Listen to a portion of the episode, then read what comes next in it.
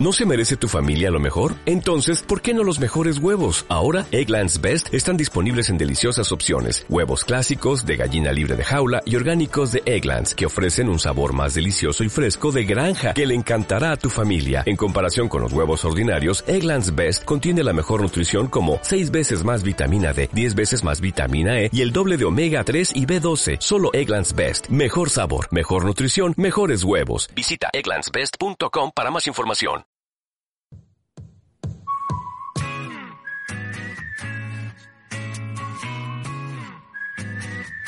Apaga y vámonos con Elena Ramos y Alfonso Marechal.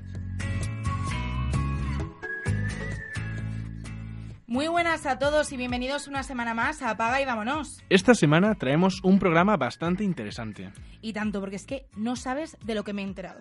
Hombre, pues viniendo de ti, a mí ya no me sorprendería que tuvieras, pues yo qué sé, descubierto una nueva especie animal o cualquier otra cosa de las tuyas. Mira, no me calientes porque tengo un cabreo, pero un cabreo del tamaño de una casa. Pero mujer, tranquila, respira, que te estás poniendo roja de la tensión. Es que lo que ha pasado, te lo juro, es muy serio y nos afecta a todos nosotros. Pero a ver, ya me estás asustando. ¿De qué se trata, Elena? Queridos oyentes, compañeros, Alfonso, que nos han plagiado.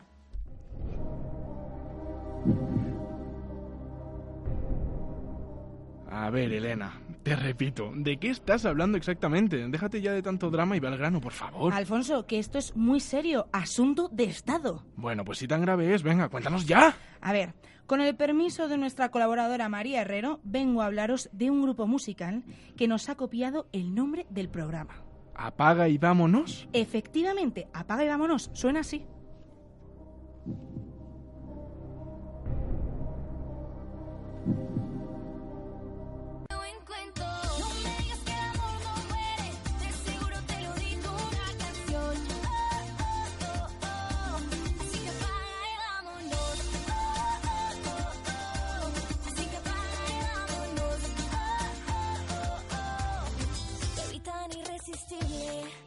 Pero Elena, por favor, cuéntame cómo te enteras tú de estas cosas. Pues mira, uno de nuestros maravillosos oyentes, que tiene nombre y apellido, Javier Garay, me avisó con un mensaje a través de nuestras redes sociales y es que no me lo podía creer. Las culpables son esta girl band colombiana que se llama Ventino. Oye, pues no suena nada, pero que nada mal. A ver, Alfonso, estás perdiendo el punto de la cuestión, que nos han plagiado el nombre. A ver, Elena, que de toda la vida apaga y vámonos es una expresión que se ha utilizado muchísimo, para todo. Probablemente hasta tus tatarabuelos la usaban, es que, no... lo- que a ver, que me da lo mismo. Ahora es un sello nuestro. Nos representa a todos nosotros, que no me gusta. Tú que también eres abogado, vamos a ver, ¿podemos ponerle una demanda o no? Pues a ver, no...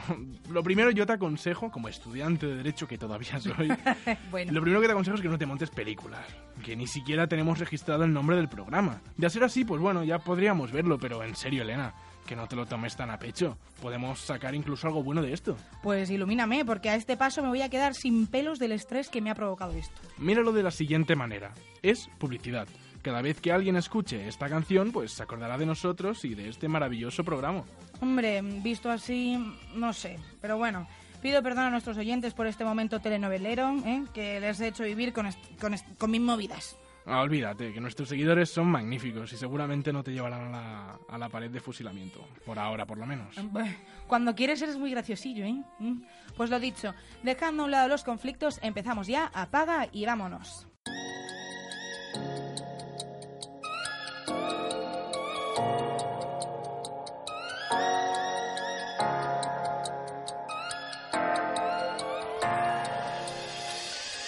Como todas las semanas empezamos nuestro programa charlando con un invitado de primera, un profesional con mucho golpe o mucho punch, que dirían los amantes del boxeo como él, y también con mucha versatilidad. Ha trabajado y lo sigue haciendo en dos de los medios más exigentes, la radio y la televisión. Eso sí, dedicado en cuerpo y alma a la información deportiva.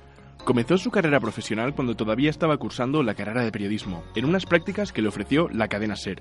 Pero desde entonces ha ido pasando por varios espacios e incluso ha cambiado de emisora. Actualmente le podemos encontrar en la cadena COPE, en la que presenta el partidazo los fines de semana. Pero además podemos verle en Movistar Plus dirigiendo el programa Minuto Cero. Joseba Larrañaga. El partidazo de Cope. Estar informado. Oye, esta noche, nosotros el partidazo, el partidazo de Cope. Esta noche, escucha con nosotros. Hola, ¿qué tal? ¿Cómo están? Buenas noches. Abrimos el partidazo del viernes. Viendo cómo está el mundo seguro que nos viene bien abstraernos un rato hablando de, de deporte porque es poner la radio para escuchar un informativo y vaya panorama que tenemos. ¿eh? Es, es lo que hay, ¿eh? pero parece que nunca pasan cosas buenas. Que nos quedamos aquí en minuto cero. Oye. Qué remedio. Un beso grande a todos. A Y Andreu, a toda la tropa de la tele y la a los gran demás. aventura de estar sentado. Aquí nos vamos a quedar toda la temporada, ¿eh? Sentaditos. La gran Besarka donde iba Agustín Chat, agur. En tres minutos y medio, las 12, las 11 en Canarias. Seguimos en el partidazo. Joseba Larrañaga. El partidazo de Cope. Estar informado. Joseba Larrañaga, es todo un placer tenerte en nuestro programa y poder charlar contigo. Igualmente, ¿qué tal? ¿Vosotros os oís cuando, cuando terminan los programas? Sí, Sí. alguna vez, alguna vez. ¿Y ¿No os da una vergüenza horrorosa? Horrible. Yo lo paso muy mal. Yo ya me he ido acostumbrando un poco a poco. Yo sigo pasándolo mal. No me gusta nada escucharme, nada. Mi- mis amigos no me escuchan. ¿eh? No me cuando escuchan cuando te no- oyes, oyes tu voz, eh, te parece la peor voz del mundo, ¿verdad? Sí, sí, tal cual, tal cual, tal Suele cual. pasar, eh, suele pasar. Sí, Suele pasar en la radio. Y precisamente, pues, en cierta ocasión te leí que tú habías estudiado periodismo pues, precisamente por esto, ¿no? Porque te gustaba, te gustaba la radio. Y sin embargo, como hemos dicho en la introducción, también podemos verte en televisión. ¿Qué destacarías de cada uno de estos medios? Eh, de la radio, la inmediatez. La inmediatez y lo, lo- lo provisional que puede llegar a ser en, ca- en cada momento. ¿no? Es, es algo que, que llama mucho la atención. La tele es algo que está mucho más elaborado, mucho más pensado, mucho más estudiado y que va mucho más milimetrado. ¿no? Eh, a pesar de hacer programas de televisión en directo, tú te tienes que ceñir mucho más a una escaleta. Y los tiempos son los que los que marcan el ritmo de- del programa. Porque cualquier eh, cosa que cambies en, en esa escaleta provoca un efecto dominó que, que- que- que va ampliándose además a medida que, que pasa el tiempo. Entonces eso en la radio no existe. En la radio existe un concepto un poquito más genérico de lo que quieres hacer pero luego a partir de ahí ya se pueden abrir muchas más puertas ¿no? entonces la radio es un medio como más más vivo. A mí me parece ¿eh? que es un medio como, como más vivo más fresco Pero además es curioso porque tu carrera profesional empezó en los informativos. sí Claro, entonces después diste el salto al deporte, pero si tienes que recordar la época de generalista de los informativos, ¿qué recuerdas de ese momento? Eh, eh, me, me quedó como un paso casi imprescindible ¿no? para luego hacer deportes. Porque si vienes de informativos, vienes con una base mucho más eh, didáctica o elaborada. ¿no? En el deporte, si antes hablamos de la diferencia del- de la radio y, y- y la tele, dentro de la radio existe una diferencia que podría ser eh, equiparable, que es la información general y la información deportiva. En la información deportiva, guiones hay pocos. Y prever un programa es, es bastante difícil porque nunca sabes por dónde te vas a ir. Un informativo, en cambio, sí sabes por dónde va a ir, qué es lo que quieres destacar y, qué es lo que vas a Claro. contar. ¿no? ¿Y cómo fue ese salto al, al deporte? Bien, porque yo siempre quise hacer deportes. Yo era el típico estudiante de periodismo de los muchos que, que hay aquí, me imagino, que, que quiere hacer deporte, quiere hacer deporte. Entonces, eh, como primera posibilidad de, de engancharme a la radio, se me abrió la puerta de los informativos y me metí ahí. Y, pero a partir de ahí yo ya sabía que el camino iba, iba dirigido a hacer algún día información deportiva. Pues estamos hablando ahora de, de tus inicios en, en la radio y fíjate tú, qué curioso, que nosotros hemos comenzado el programa esta temporada pues charlando, teniendo la suerte de charlar con un referente de la profesión como es Iñaki Gabilondo, Hombre. con el que tú trabajaste durante varios Sí, años. ¿Qué, sí. qué recuerdos eh, guardas de, de ese tiempo con él? Yo creo que ha sido la, la- la etapa en la que más he aprendido de- en, mi vida laboral. Eh, trabajar con Iñaki para mí ha sido la mejor experiencia que he podido tener. Yo creo que es el número uno en la radio, desde luego, y, y es un, hombre que tenía unos conceptos de radio clarísimos y que además te los hacía ver y te los transmitía con, con dureza también, ¿no? Porque él, eh, cuando una persona es autoexigente, exige a, a los que tiene alrededor, ¿no? Pero cuando tú ves que la exigencia, la primera es la suya y, y ves que eres el primero en llegar, el último en irse y es que el que más se, se trabajaba, a pesar de, a- además de que tener una, una capacidad innata para, para hacer radio, para mí fueron cinco años extraordinarios en los que desde luego aprendí mucho más que en la carrera y que, que en el resto de los años que me dedicaba al periodismo, ¿no? Eso nos dijo él también, que era Mm. duro, que al final la gente guardaba muy buen recuerdo, pero que el momento de trabajar Pero aprendes exigía. mucho, aprendes mucho. Y cuando tú ves que el que primero es la autoexigencia y luego la exigencia a los demás, entonces dices, bueno, si tú te exiges, claro, ahora no nos vas a exigir a los demás. Otra cosa es que te exijan Claro. a ti que luego él no, no de lo de Mm, pecho, ¿no? Entonces ahí sí que se produce una, una contradicción. Nosotros solo estuvimos media horita con él, pero también aprendimos un montón. Sí, Vamos, sí. salimos le, ya. le- le haríais pro- pocas preguntas, me imagino. Pocas preguntas. Que vale, hicimos un montón, ¿eh? En media hora, Coriñaki, Sí, sí, nos dejó porque él nos dijo, ¿quieres que sea cortito, que me alargue? Y nosotros lo que tú quieras. Pero al final nos fue bastante bien, ¿eh? bueno, pues mira. Eh, bueno, y diste el salto eh, al carrusel deportivo con tus compañeros actuales, que son Paco González, Pepe Domingo Castaño. Te iniciaste en este caso haciendo algo bien diferente, como era la narración de partidos. ¿no? Sí, yo eh, eso lo dejé, bueno, lo dejé porque Sí. me invitaron a dejarlo. No era, Mm. no era lo mío. Fíjate que de, de pre- de pequeño, cuando yo quería ser periodista, cuando era muy pequeño, yo me grababa incluso mis partidos imaginarios. Mm. Y me gustaba mucho ponerme con un radiocassette de entonces, Que radiocassette, vaya palabra más añeja, ¿verdad? y te ponías allí a grabar tu cinta y a ver qué tal quedaba. ¿no? Y luego tuve la oportunidad de hacerlo en Carrusel, sobre todo en el año que en el que la Eti Madrid estuvo en, en segunda división, la última vez que estuvo en segunda división, pero me di cuenta de que ya no era lo mío. No, no, eh, a, a pesar de que había tenido muchas eh, ganas de, de hacer eso, luego cuando lo hice no, no me encontraba bien. Y yo creo que Paco se dio cuenta enseguida.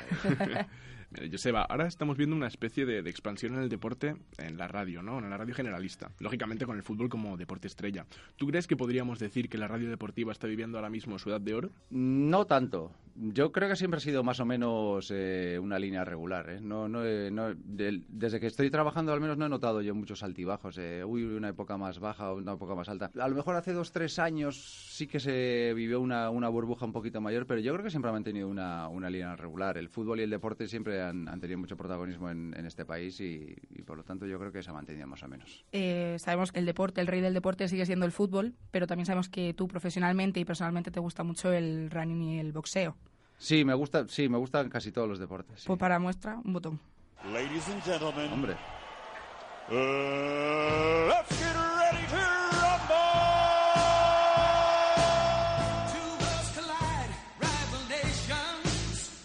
Pues aquí está el director, al que le hemos escuchado antes hablando del Atlético de Madrid, del derby de mañana, y Jaime Ugarte. Hola, Jaime. ¿Qué tal, Joseba? ¿Qué tal en el bocho?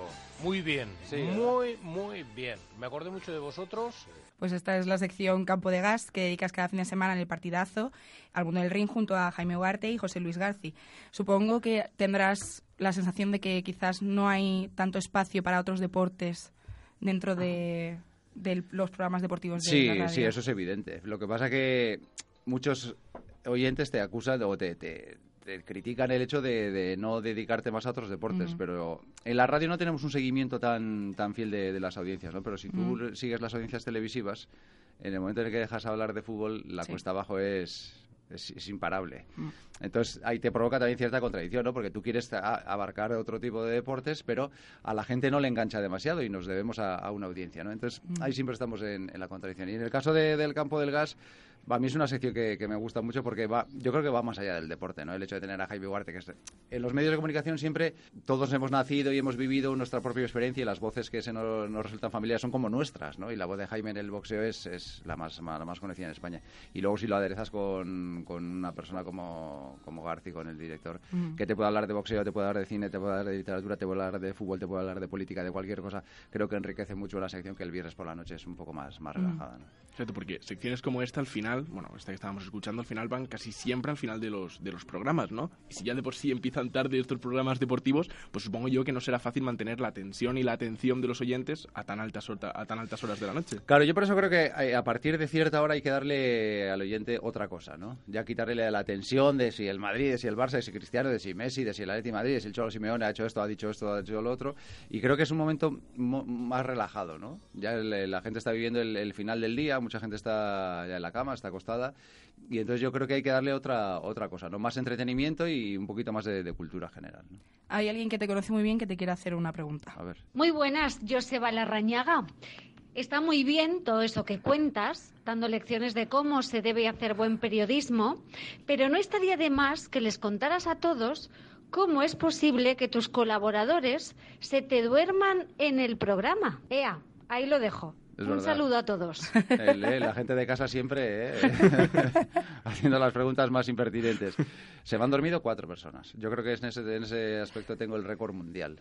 En la radio se me han dormido cuatro, Cuatro personas, en directo. Sí. Vale, pues vamos a recordarlo porque tenemos Ah, también... lo el- tenéis grabado, lo ah, muy tenemos bien. ¿Ahí se ha dormido alguien? Yo no. Ah, yo, yo, yo puedo hablar bla, bla, bla, bla, que yo no soy, ¿eh? Ese es Broti. ¿O caña? Es Broti, No es Broti. Es Broti, pero lo hace por mí. Que se Que ha no, que que- no. ¿Cómo se va? No, esto es- está... Calla, calla, calla, Miguel. Que se ha Pues sí. tocado tú. Esto sí que se engañará a las masas, ¿eh? No me lo puedo creer. Cuatro, este es el cuarto, este es Broti.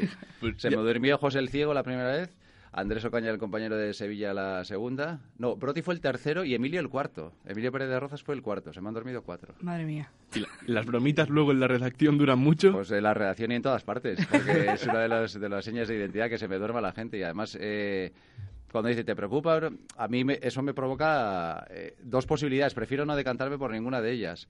Que tengo una voz muy melosa y que para dormir está muy bien, o que los programas que hago son un coñazo y la gente ya no los aguanta y se duerme. Entonces prefiero no decidir por ninguna de las dos y digo, bueno, pues que seguimos adelante. Pues también nos han dicho que querían preguntarte eh, sobre tu paso por la SER y que si has eh, que si guardas compañeros, amistades de allí. Sí, sí, claro, es que han sido muchos años, fueron casi 20 años en, en la serie, entonces es inevitable que sigas teniendo amigos, sí, sí, sí. Sí, además tienes, tengo buen recuerdo por el hecho, el hecho de salir de un sitio para irte a otro a mí no me, no me provoca el, el que el sitio el que he dejado pues ya esté en la lista negra, ni mucho menos, ¿no? Fue una época estupenda en la que conocimos mucha gente, trabajamos mucho y dedicamos, joder, pues casi 20 años de, de tu vida a un, a un medio de comunicación, sí que guardo con mucho cariño el, el, la- el medio y, y la gente también, sí. Hemos dedicado ya a hablar de la radio, pero también hemos- queremos preguntarte sobre tu otro proyecto que capitaneas también desde el principio de esta temporada Movistar Plus, que hemos dicho antes que es Minuto, que nos han dicho que digamos hashtag cero, EDF, vamos, lo que es el renovado el Día del Fútbol. El día del fútbol, sí. Eh, ¿Cuál es el balance que haces hasta el momento? Del programa, Mm. eh, que me lo paso muy bien. haciéndolo. yo, yo te puedo hacer el balance personal, ¿no? Eh, Mm. A ver, es un programa que no tiene demasiados secretos porque es el resumen del fútbol. Es Mm. fútbol, fútbol, fútbol puro. Y además es que es lo que la, lo que la gente demanda el, Sí. el sábado y el domingo por la noche a esa hora. Que tú le des un programa que, en el que se vean los goles, las mejores jugadas, las polémicas y luego ya el tratamiento que le des, pues eso ya es, es cosa tuya, ¿no? Pero yo estoy encantado haciéndolo. La, la verdad es que me lo paso muy bien. Ah, si te gusta el fútbol, pues evidentemente te, te- te gusta lo que estás haciendo. Y luego cuando estás eh, rodeado de un equipo de gente muy joven, con, con muchas ganas y con colaboradores como Kiko, Gustavo López o Cañizares o el Moro, Pichi Alonso, pues que, que son gente muy divertida, pues te- te- yo la verdad es que estoy encantado con, con ese proyecto. Y ya para, para ir terminando, nos gustaría acabar esta charla contigo pues con una ronda rápida de preguntas. Venga. Va- Vamos a empezar. ¿Qué prefieres, madrugar o trasnochar? Trasnochar. ¿Boxeo o running? Eso- son complementarios, pero bueno, voy a decir boxeo. ¿Herrera o Expósito? Eh, como diga Expósito, me matan en la boca, ¿eh? Herrera. y después del eje medio ahí, Herrera, Herrera. ¿Paco González o Juanma Castaño? Eh, vaya pregunta, ¿eh? Bueno, vamos, como es eh, nuestro team leader, vamos a decir eh, Paco González.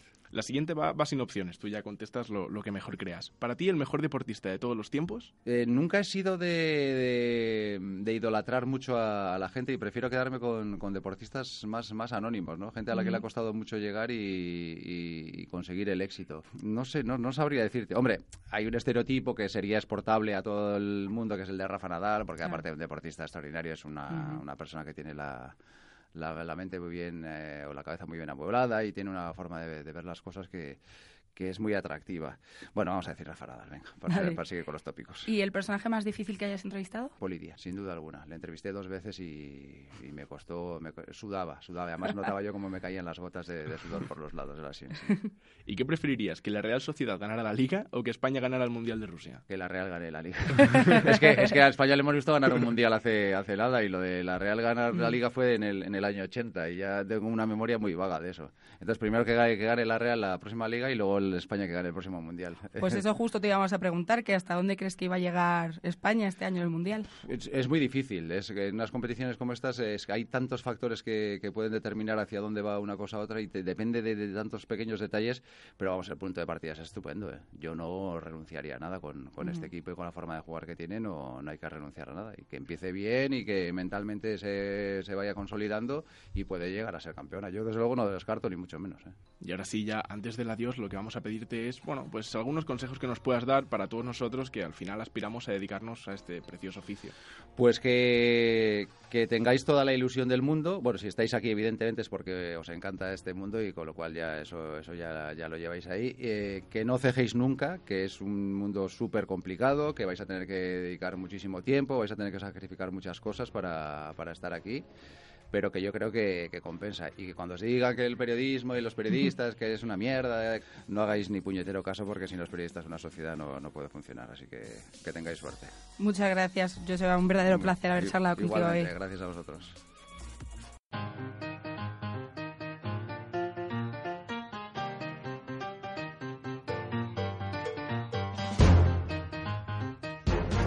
Tras nuestra charla con Joseba Larrañaga, llega el momento para los amantes del séptimo arte. Buenos días, Alberto, ¿qué tal?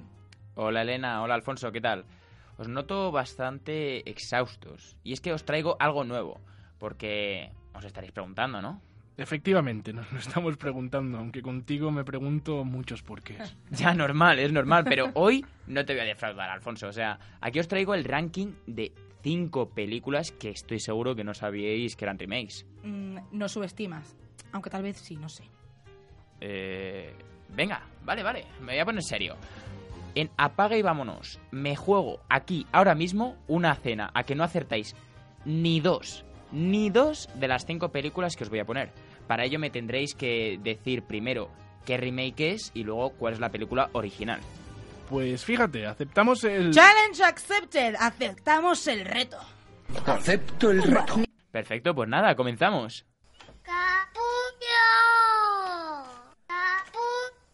No, no, no, no, no, no, no, no, no, no, tapujo, tapujo. ¿Sabes decir tapujo? Barullo. No, no, no digas. No, abrutos.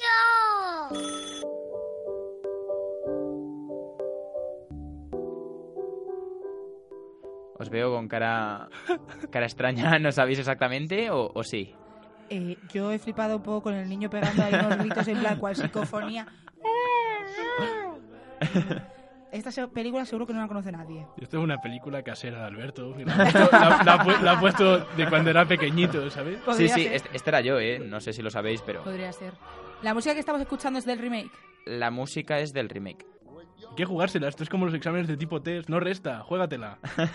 Yo digo canguro por sorpresa. No, no, no, no, no. Papá por sorpresa, seguro que hay una que se Papá llama por así. sorpresa. Ah, no, pues puede ser la de un canguro súper duro. ¿Un canguro súper duro? Sí. Vale, pues ninguna de las dos. O sea, habéis fallado no lo siguiente. Y es que esta película se titula Los padres de ella, ¿no la habéis visto? Es de Robert De Niro con Ben Stiller. Sí, sí, sí. Claro, ahora sí. pues aunque no lo creáis, No la he visto. aunque Yo no lo yo creáis, sí lo sabía, sí. tío. Sí, sí, o sea, no lo sabía, pero, Pero has visto la he la, visto, película, la película, claro. Pues esta película es un remake de la comedia de 1992 titulada Meet the Parents, dirigida por Greg. Gillian. Me llamo Elise. Yo, Frank. Es un nombre horrible. Es el único que tengo. Quizá podamos encontrarle otro. ¿Te sabes el diálogo que dice la película? Porque es que no lo entiendo. Eh, Yo creo que esta sí que es papá por sorpresa. Yo creo que esta sí que La, la cosa es que estaba reconociendo a los actores que doblan, que uno de ellos siempre dobla a Johnny Depp y a... Muy bien, muy bien, vas bien, Ah, vas vale, bien. Johnny, puede ser, a ver, no, es que no es lo de lo de la Y de- Angelina Jolie. Y Angel- ah, la de mm, el turista, no turista, no se llama Sí, sí, sí, sí, sí, sí, sí, sí, sí. No, no, no, pero has reconocido la película.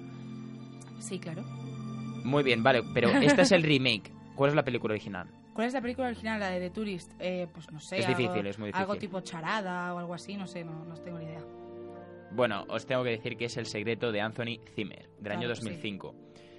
2005. Os lo voy a contar como buena, ¿vale? Porque si no, Hombre, la está, está difícil, yo. claro, un claro. punto, por lo menos, ¿no? Mini punto. Jugamos los dos contra ti. Sí, sí, sí. Ah, vale, venga. Vale, bien, bien. Bueno, y si no la habéis visto, os la recomiendo, la verdad. Es que, y eso va por ti, Alfon, que sé que no la has visto. Y es que da un giro en la historia que me lo tienes que reconocer, Elena, que es, es brutal. Pero bueno, no vamos a adelantar nada más. Continuemos. Me llamo Robert Neville. Soy un superviviente que vive en la ciudad de Nueva York. Estoy transmitiendo en toda la banda de AM. Estaré en el puerto de South Street todos los días al mediodía, cuando el sol está más alto. Esta me atrevo. Es- soy leyenda. Muy bien, muy bien. Otro mini punto. Bien, bien. Lo, lo estábamos hablando Sí. eh, Elena y yo, pero sabíamos que cada uno lo había visto. Sí, sí. Madre mía, chavales, o sea, me habéis dejado impresionado. Claro, la ¿no? verdad es que, a pesar de la tensión que se masca en el ambiente, eh, tengo que decir que Al- Elena y Alfonso llevan dos puntos y yo uno. O sea, por ahora me van ganando. Sí.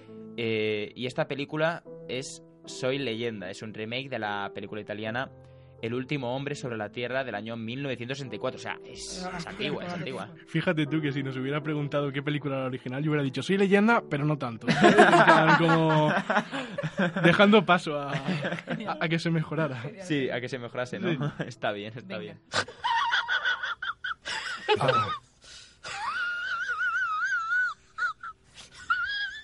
A ver, hay un GIF de esta película. Está Alfonso en plan, ¿qué es esto? Espera, vamos a escuchar la música un segundo. Sí, sí, escucha, escucha. ¿Puede ser una película de Woody Allen? Eh, sí. Vale, es que por- lo sé por la música, porque la música es estilo de Woody Allen, por eso lo sé, pero la escena no lo sé. Eh, Annie Hall, No. mm, eh, Manhattan. ¿Es de No. Woody Allen, en serio?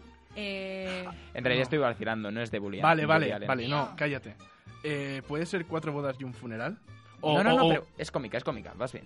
Venga. eh, o un... ¿Cómo se llama? Vamos a ver, chicos, es como la cena que vamos a hacer nosotros en La Navidad. cena de los idiotas. cena. Muy bien, muy bien, muy bien, chicos, muy bien. Qué fallo garrafal. Claro, claro, claro, pero bueno, esta eh, lo siento mucho, pero no os la puedo contar porque con la Vale, pequeña vale, pista. Entendemos. Bueno, eh, tengo que decir que a esta altura ya casi de mi sección vamos empatados a puntos y Bueno. os queda la última película. El desempate. Recordamos a nuestros oyentes que este es el desempate y quien gane, los dos o yo, tiene que invitar al perdedor a una cena. Así que la última película aquí está. ¿Es importante la música? Hombre, y tanto que es importante. Como no hay tiros en las películas, nos Estoy- ponen el, dato que nos viene a dar. Estoy sufriendo muchísimo porque la música me suena un montón. Ahora, lo del disparo, te podrías haber buscado un corte mejor. Pero lo importante es el vale de, os voy a decir, el actor Matt Damon. Matt Damon. Es la escena final que a él le matan con un tiro en la cabeza. A él le matan con un tiro en la cabeza. En su previo piso. En su propio piso. Es que la... Jolín, ahora mismo solo se me están viniendo Y aparece Leonardo DiCaprio. Ah, ostras, me la sé. El, es de Martin Scorsese. Sí, sí, Vale. sí, sí, sí. No me acuerdo ahora del nombre. No me acuerdo ahora del nombre de la película. Señores, oyentes, No me acuerdo. estamos a, a nada ¿Es de... Infiltrados? No, Infiltrados. Sí, sí. Y es que Scorsese da vida a esta película Infiltrados, la cual protagoniza, como hemos dicho, Leonardo DiCaprio y Matt Damon. Y es un remake de la película china titulada Juego Sucio. Bueno chicos, eh, os tengo que pagar la cena, pero un ganado. placer... Pero además, es, es lo mejor es los conocimientos que le vamos sumando también, ¿eh? Bueno, Claro, claro, yo, yo sumo mucho. ¿eh? Eso te iba a decir, yo porque sumo mucho. Alfonso de Cero ya solo suma. Pero bueno, un placer haber jugado con vosotros y Igualmente. os pagaré la cena, lo Es- grabaremos en vídeo y estará en Onceula. Pero tengo que decir, la cena de verdad, porque todavía le debes una, una cena a María Herrero, ¿eh? Sí, Así cierto, que la cena la quiero. Vale, perfecto. Pues a- Muchas a gracias. Venga, hasta luego, hasta la semana que viene. Chao, Alberto.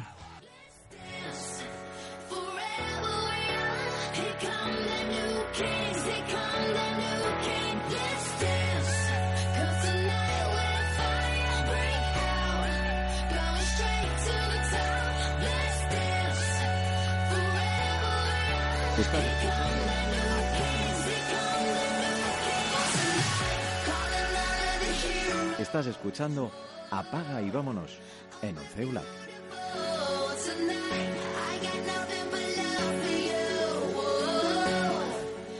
Y del cine a la música, como siempre, de la mano de María Herrero. Hola chicos, ¿qué tal? ¿Cómo estáis? Pues no tan bien como tú. Pues no te creas, Alfonso, ¿eh? que esta semana la tengo muy cargada de cosas y siento que no llego a ninguna. Pero bueno, ahora que sé que Alberto por fin me va a pagar la cena que me debe, pues bueno, las cosas se animan un poco. Pero en fin, vamos al lío. Esta semana tu sección tiene tela, ¿no? Es que, a ver, mira, te cuento, Alfonso. Me ha estado comentando María antes que me trae un plagio de una canción que me va a dejar alucinando. Como hemos empezado el programa por plagios, pues vamos a continuar. Eso es que se te va a caer un mito hoy. Lo veo. Y lo siento, Elena. Bueno, no del todo, porque hoy no os vengo a hablar de plagios exactamente, sino del sampling, que no es lo mismo. ¿No, ¿No os ha pasado que al encender la radio y escuchar por primera vez una canción pensáis, esto me resulta familiar? Pues bien, puede que hayáis escuchado lo que actualmente se denomina sampling. A lo largo de los últimos decenios se ha convertido en una forma cada vez más extendida de hacer música y consiste simplemente en extraer fragmentos muestreados de obras musicales existentes y utilizarlos para componer obras nuevas de creación. Es el caso de la famosa Crazy in Love de Beyoncé. Sampleó a The Cheat Lies, Are You Mine es lo que suena.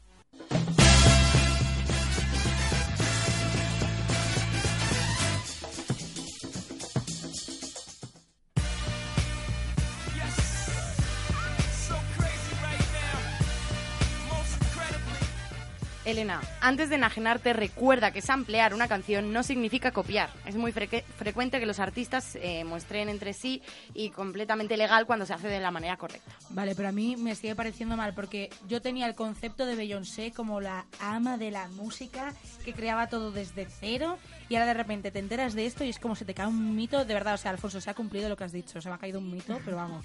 Bueno, a ver, pero Beyoncé lo hizo de la forma correcta. Entonces, mm, podemos aceptarlo como sampling, pero bueno, no todo el mundo, no en todos los casos, se hace de, la manera correcta. Por eso puede entenderse porque esta práctica ha generado varias acciones legales. Uno de los últimos ejemplos es el caso de 2009 de la canción de éxito Please Don't Stop the Music de Rihanna, que hay partes de esa canción que están sampleadas del éxito de Michael Jackson de 1983, Wanna Be Starting Something, para lo que Rihanna solicitó permiso al cantante. Hasta ahí bien, escuchemos.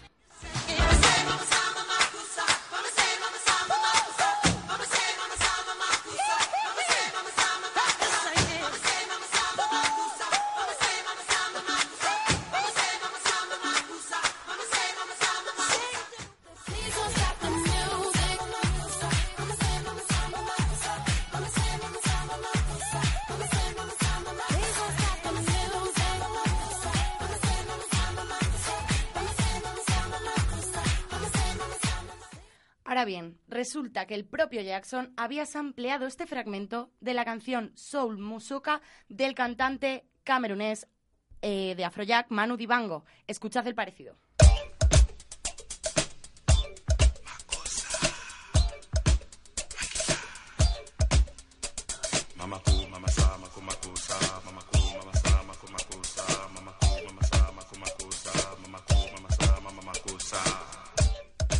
Grabada originalmente en el 72, muchos consideran que Soul Musaka es la primera canción de disco compuesta en la historia.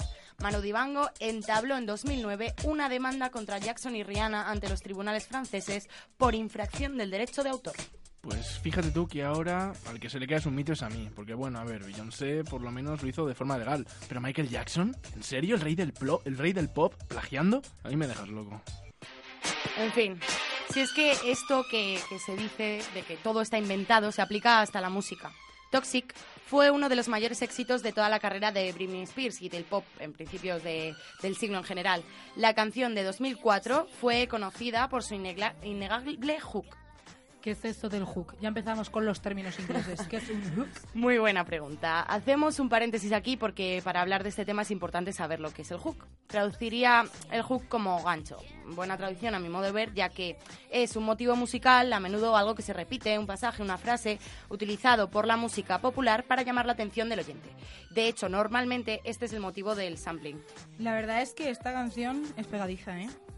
Probablemente la mayoría de las personas, entre las que nos incluyo, no se pararon a pensar de dónde venía ese gancho y es por eso que puede ser una sorpresa cuando os voy a decir que Toxic está construida alrededor del hook de una película de Bollywood. Eh, eh, eh, que yo ya lo sabía. Bueno, la Helen, cómo he estado indignada con esto del plagio, ¿eh? Sí, sí, tú ríete, que ahora me voy a reír yo cuando tengas que pronunciar los nombres de donde has ampliado la canción Britney. Y el que ríe último ríe mejor, guapa. Lo sé, lo sé. A ver, la película en cuestión se llama Allá voy, Ek duje que lille.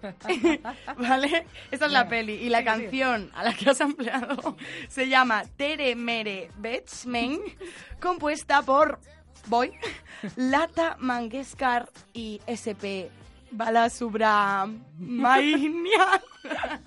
La película salió en 1981 y no fue exactamente una elección destacada para samplear, porque no, no es una muestra textual, pero bueno, funcionó para la canción de Britney. Lo escuchamos.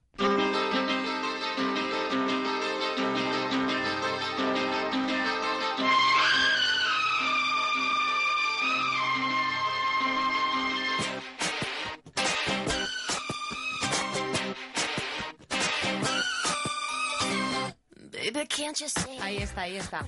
Bueno, la siguiente que samplea es Nicki Minaj.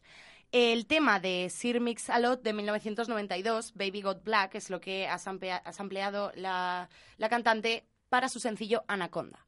Y su recién videoclip lleva las cosas a un nivel completamente nuevo. Anaconda toma prestadas muestras de la canción clásica y parte de la voz del rapero.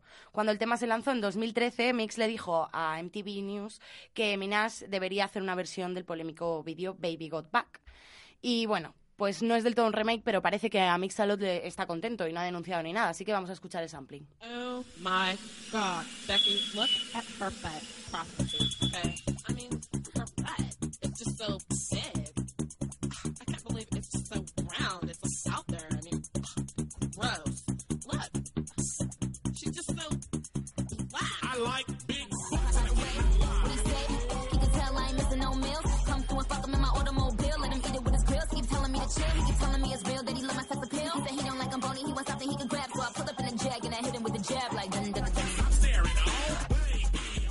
Vamos al siguiente, chicos. A ver, obviamente habéis escuchado Tal Dirty de, de- de Jason Derulo y Two Chains varias docenas de veces, pero ¿estáis familiarizados con Hermético de Balkan Beatbox? Pues la verdad es que no. Mm, ¿Qué es eso exactamente, María? A ver, pues en realidad sí que estáis muy familiarizados.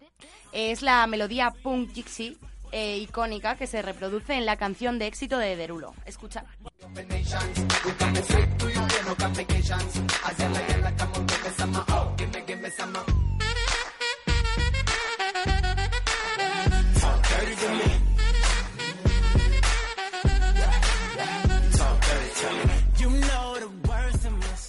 No habla inglés, perdón. Ole, ole. bueno, en definitiva, naturalmente existe una enorme diferencia entre el plagio barato entendido por algunos como obras derivadas y la labor original y creativa en que los fragmentos muestreados forman un punto de partida para crear nuevas obras que podrían ajustarse a la regla del, del derecho de cita en lugar de ser consideradas como obras derivadas. Cada uno de los casos requiere un análisis exhaustivo. Sin embargo, la libertad creadora, como la utilización del sampling, puede y debe defenderse y tratarse como parte de la evolución del arte, que a su vez impulsa el desarrollo y el enriquecimiento de la cultura humana. Es que me ha venido la, la vena abogada, ¿sabes? Como tenemos aquí a Alfonso. Claro, eso te iba a decir, Alfonso, que vas a tener competencia en el mundo laboral, ¿eh? Ahí queda eso. Pues muchas gracias, María, por estas clases de música y de derecho que siempre nos das. Muchas gracias. Nada, hombre, si sabes que yo vengo aquí para que, que no te acuestes sin saber algo nuevo, Elena. Hasta la semana que viene, María.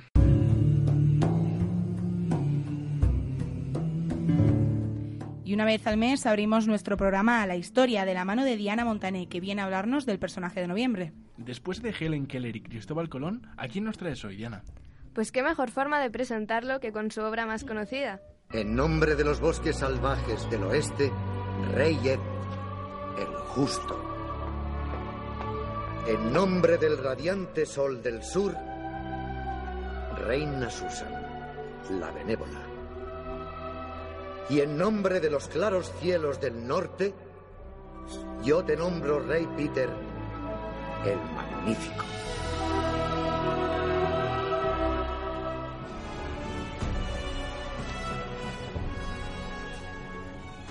Espera, espera, espera, espera. Esto es Narnia. O sea, Narnia, cine, es mi sección. No, por ahí no paso. Yo puedo invitar a cenar a Elena Ramos, a Alfonso Marechal, a María Herrero, a quien queráis, pero por aquí no. Tranquilo, que yo no vengo hoy a hablar de cine, sino de su creador. Ah, vale, vale, vale. Bueno, me Haya quedo más paz. tranquilo. Haya paz, venga. Bueno, que nos despistamos al final de lo importante. Cuéntanos, Diana. Bueno, pues yo os cuento. C.S. Lewis nació el 29 de diciembre en Reino Unido y se dedicó a todo lo que se podía dedicar. Fue medievalista, crítico literario, académico, incluso locutaba en la radio, así como lo estamos haciendo nosotros. Fue apologista cristiano y ensayista, pero su faceta más conocida es la de ser el autor de Narnia. Pero tiene otras obras que también son conocidas, como Cartas del Diablo a su sobrino y Sorprendido por la Alegría. ¡No puedes pasar! ¡Gandalf! Soy siervo del fuego secreto, administrador de la llama de Anor. Tu fuego oscuro es en vano. ¡Llama de Udun! ¡Regresa a la sombra! Mm, pero, mm, ¿esto qué es? A ver, no, le- no nos la intentes colar porque esto ya no es Narnia. Efectivamente, y es que nos hemos movido a la Tierra Media, pero todo tiene un sentido. Y es que Tolkien, Lewis, Tolkien y Lewis fueron grandes amigos y siempre le apoyó para que terminara su obra. O sea, imaginaos, Tolkien le recitaba a Lewis El Señor de los Anillos así, pues constantemente, y por eso salió. ¿Os imagináis ser el primero en escuchar esa obra? ¡Qué privilegio! A mí me hubiera encantado, la verdad. Jolín, yo sobre todo Narnia. A mí me estás contando Narnia, toda la historia, sin que nadie lo sepa. Y luego cuando lo ves publicado dices, ostras, yo fui la primera persona que lo, que lo escuché, qué guay. Pues de hecho hay muchos puntos en común entre los dos libros y es que el sacrificio de Gandalf pues es parecido al de Alsan, pero de eso ya, ya hablaremos después. Y es que no solo es eso, os voy a hablar un poco de la simbología de los libros, que es muy profunda, y es que el mundo inventado de Narnia se parece mucho más al nuestro de lo que pueda así parecer a simple vista. Porque el tiempo pasa, aunque parece congelado en un invierno eterno, mientras que las guerras, el hambre, las injusticias, las dictaduras y los fanatismos siguen su curso natural. La bruja blanca, de hecho, representa al mal, Aunque no solo así el mal ajeno con mayúsculas, es un mal muy, muy cercano, muy nuestro. Y se aprecia perfectamente en Edmund, que es que traiciona a sus hermanos por comida Sí, y pues bueno, pues para destacar por encima de los otros. qué fuerte. Y alzan el león también, pues tiene una simbología religiosa y resulta que es Jesucristo y representa al Salvador que se sacrifica y libera a todos. Y el motivo por el, por el que es un león es porque se dice que ha de regresar el león de la tribu de Judá. Aslan, sabía que eras tú. Pero ¿por qué no te has dejado ver? ¿Por qué no has venido a salvarnos como la última vez? Las cosas nunca pasan del mismo modo, pequeña. Nunca sabremos lo que pudo pasar, Lucy. Pero lo que va a pasar, eso sí lo sabemos. ¿Vas a ayudarlos? Pues claro, igual que tú. Ojalá fuera más valiente. Si fueras más valiente, serías una leona. Ahora, tus amigos ya han dormido suficiente, ¿no crees? Qué curioso, con todo lo que sufrí yo con la muerte y todo lo que me alegré después cuando regresaba. Exacto. Me gustaría terminar con una frase suya. El afecto se debe al 90% de toda felicidad sólida y duradera. Ay, qué bonito. Si es que al final el, el amor lo es todo. Pues muchísimas gracias, Diana. Gracias a vosotros.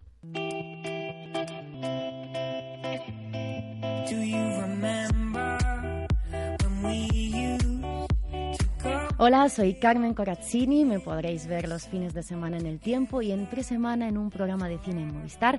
Y os invito a todos a escuchar en Once Urap Apaga y vámonos. Y continuamos con planes entretenidos y divertidos de la mano de Lucía Abajo. Buenas, hoy vengo ya con espíritu navi- navideño. Pero si aún falta mucho, Lucía. Ya, pero en Madrid ya han encendido las luces de Navidad, los supermercados ya venden todo tipo de dulces, turrón. Ay, no sé, es la época del año que más me gusta. Aunque sí que es cierto que también hay que estudiar porque los Reyes Magos te recuerdan que tienes examen la semana siguiente y eso no me gusta tanto. Ya, a mí tampoco me gusta nada porque son días de estar con la familia, no para estudiar. Pero bueno, Lucía, cuéntanos, ¿qué planes nos propones para esta semana? Esta semana pretendo proponeros visitar el Bosque Encantado. ¿What? Mm, qué bien suena. Ya te digo, sobre todo después de haber hablado de Narnia y demás, ¿eh? Ya Sigue ves. contándonos, por favor, que pinta, pinta muy bien. Os invito a conocer un jardín botánico y parque temático situado en San Martín de Valdeiglesias. En Madrid, ¿no? Sí, sí. En ocasiones el destino nos lleva a explorar un bello espacio, un mundo mágico lleno de salvaje belleza, un paseo por el bosque encantado habitado por todo tipo de criaturas que no se rigen por las reglas de la vida humana, un reino de fantasía y un exquisito deleite. En este jardín único se funden la naturaleza del bosque autóctono con figuras vegetales que cobran vida representando a seres mágicos de cuentos y leyendas. Su senda recorre multitud de terrazas ajardinadas donde descubrirás diferentes rutas temáticas, animales salvajes, dinosaurios, ruta de la historia. El ambiente es espectacular, todo muy natural, música relajante y pequeñas rutas que te hacen perderte en el bosque sin darte cuenta. Pues yo me la apunto. Y yo. Después de esta visita podéis ir a probar los emblemáticos bocadillos de calamares de Madrid. Una buena opción es ir a la Plaza Mayor. Y atentos porque quiero que escuchéis opiniones de cómo están estos bocadillos. Los bocadillos de calamares me encantan y además no engordan nada. No eres madrileño si nunca los has probado. Un bocadillo de calamares siempre es una buena elección para comenzar degustando Madrid. Pues eso, que no exageraba, son un tópico y están fenomenal. No exageraba, yo soy de fuera, pero probarlos los he probado y la verdad que están muy ricos. Y si ya les añades un poquito de limón, Buah, un poquito de mayonesa, buah. un poquito de alioli, eso ya está Maravilloso. buenísimo. Y además, en un sitio, eh, claro, los bocadillos los puedes comer en un sitio estratégico en los que ya huele a Navidad. Después de comer puedes darte una vuelta por los puestecitos navideños de la calle Mayor. ¿Cómo estás con la Navidad, eh? La verdad es que ya, ya apetece. Sí, y también puedes ver los belenes, Cortilandia, etcétera, un sinfín de cosas. Y para terminar puedes irte a tomar un café con mucho arte gatuno. ¿Te refieres a tomarte un café con la compañía de un gato? Así es, puedes visitar la Gatoteca, una casa de acogida para gatos justo al lado de la estación de Atocha, abierta a todo el que quiera conocer a sus ocupantes felinos. Es un lugar muy agradable, con sofás para sentarse a pasar un buen rato con los gatos mientras te tomas un café. Los hay que se acercan a ti inmediatamente para que los acaricies durante horas y los hay que prefieren observarte con un ojo abierto sin interrumpir su siesta. Ofrecen todo tipo de actividades, cursos, charlas, terapias relacionadas con estos animales. Es un lugar de lo más curioso. Mires donde mires, siempre habrá un gato. Es una bonita alternativa. Y más para Navidad. Y que aprovecho para recordar que siempre hay que adoptar. No compréis animales. Muy bien. Muchas gracias, Lucía Bajo. Hoy, además, de lo más entrañable. Hasta pronto. Gracias a vosotros, chicos. Hasta la próxima.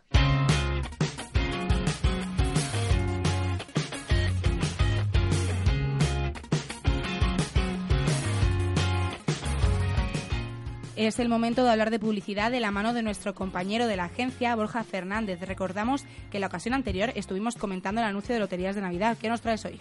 Hola chicos, pues hoy voy a hablaros de algo que ahora se encuentra muy de moda en el sector, el branded content.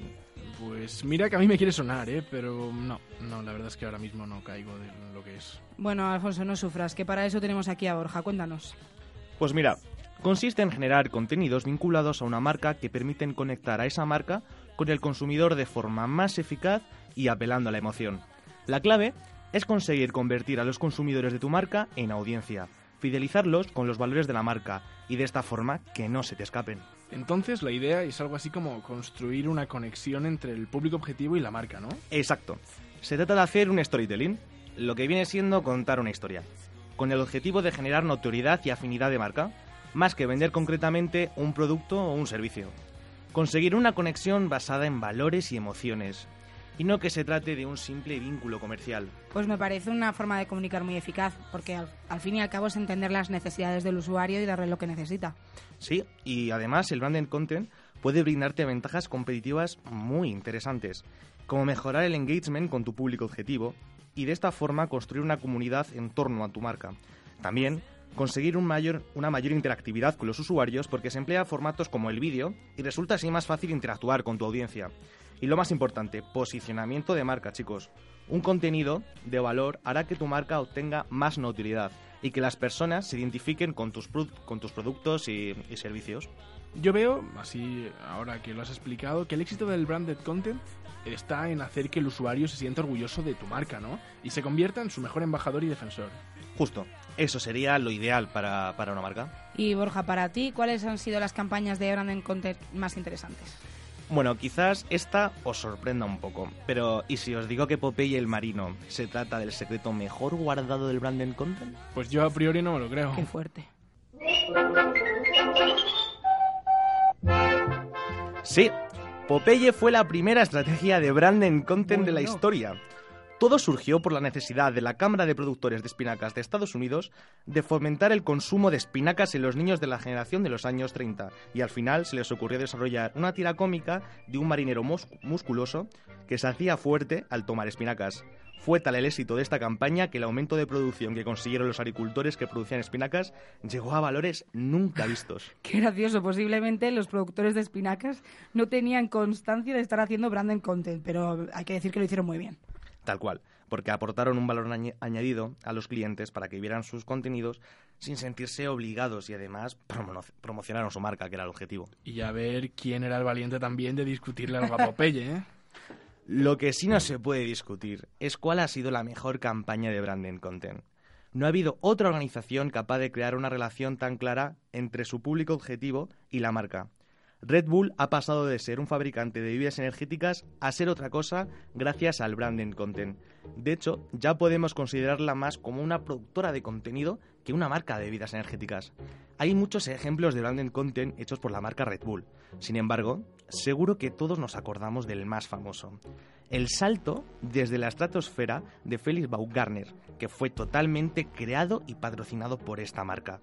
¿Qué mejor manera para seguir posicionándose como una marca relacionada con el deporte de riesgo que financiar el mayor salto base de la historia. Yo Bueno, no conozco otra forma. Bueno, la verdad que yo tampoco, no puedo estar más de acuerdo y la repercusión mediática que tuvo fue increíble. Millones de menciones en redes sociales, apareció en todos los telediarios del mundo y es que todos, todos estuvimos pendientes de aquel salto. Y claro, todo esto se puede llegar a entender como una especie de publicidad gratis, ¿no? Porque independientemente de la inversión, gracias a hacer una buena campaña consigues más visibilidad en medios, sin pagar absolutamente nada. Bueno, veo que ya estáis hechos unos expertos en el tema, ¿eh? Como veis, una buena acción publicitaria de Brandon Content es aquella que nos cuenta una historia, bien sea el mayor salto del mundo o un marinero cachas por comer espinacas, y aportar valores a sus potenciales clientes con los que se sienten identificados y crear así un vínculo más especial entre marca y audiencia. Pues muchas gracias, Borja, Borja, por acercarnos un poquito más el conocimiento de la publicidad. Gracias a vosotros, chicos. Un saludo.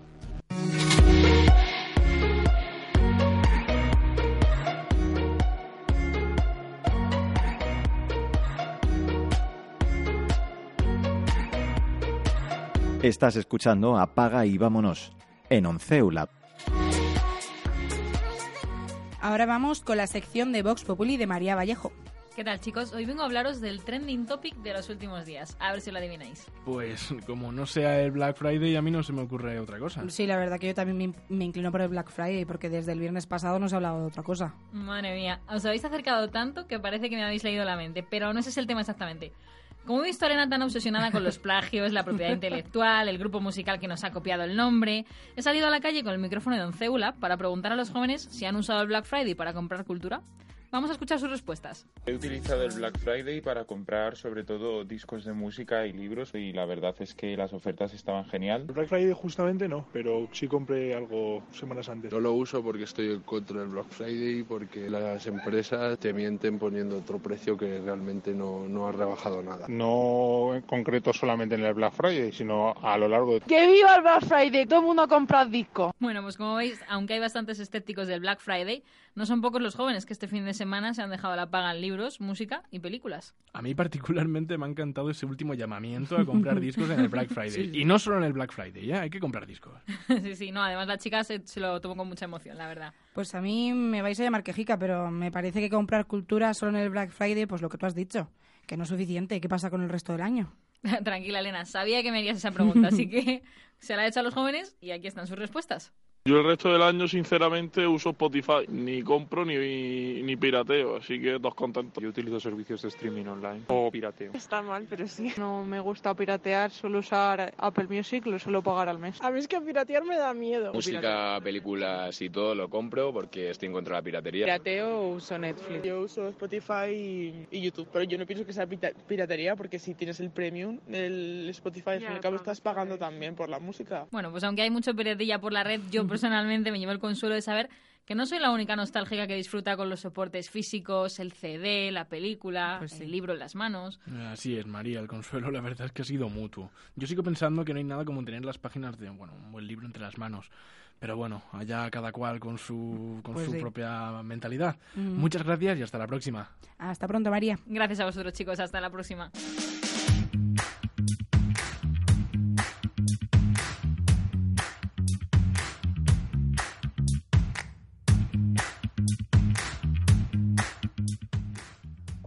Bueno, Elena, cuéntame, ¿ya te has calmado? Bueno, no sé qué decirte, un poquito, venga. Pero estás segura que luego, luego lo pagamos todos los de la redacción. Pero no seas así, eso es mentira, pero si yo me lo trago todo. A ver, es que tienes que entenderme el, el- el cabreo que yo tenga con esto, pero bueno, hay que decirlo también, todo hay que decirlo que, bueno, cuando han traído a Alberto, eh, María Vallejo, María Herrero, sus ideas con los sampling y demás, de que también hay en otros, en otros ámbitos de la vida, pues como que ahí ya me he relajado un poquito más y he dicho, vale, no somos los únicos. Claro, claro, no, pero yo me refería a que lo pagamos todos, pues porque todos sufrimos. Si Mm. sufre uno, sufrimos todos, somos una piña. Y a nosotros, por mucho nombre que reemplacen, que digan apaga y vámonos, que sea... Lo dicen algunos, ¿eh? yo tampoco me lo creo. Una especie de dicho popular.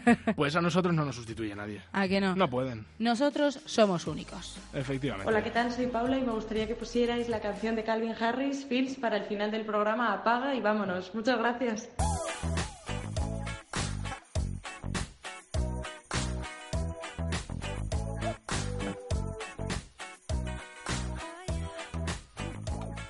Nos despedimos con esta canción. A los mandos estuvo nuestro gran técnico Tulio Cañadas. Y ya sabes, síguenos en las redes sociales en arroba onceulab y en nuestra página web www.onceulab.com. Y ahora, sí que sí, apaga Y vámonos.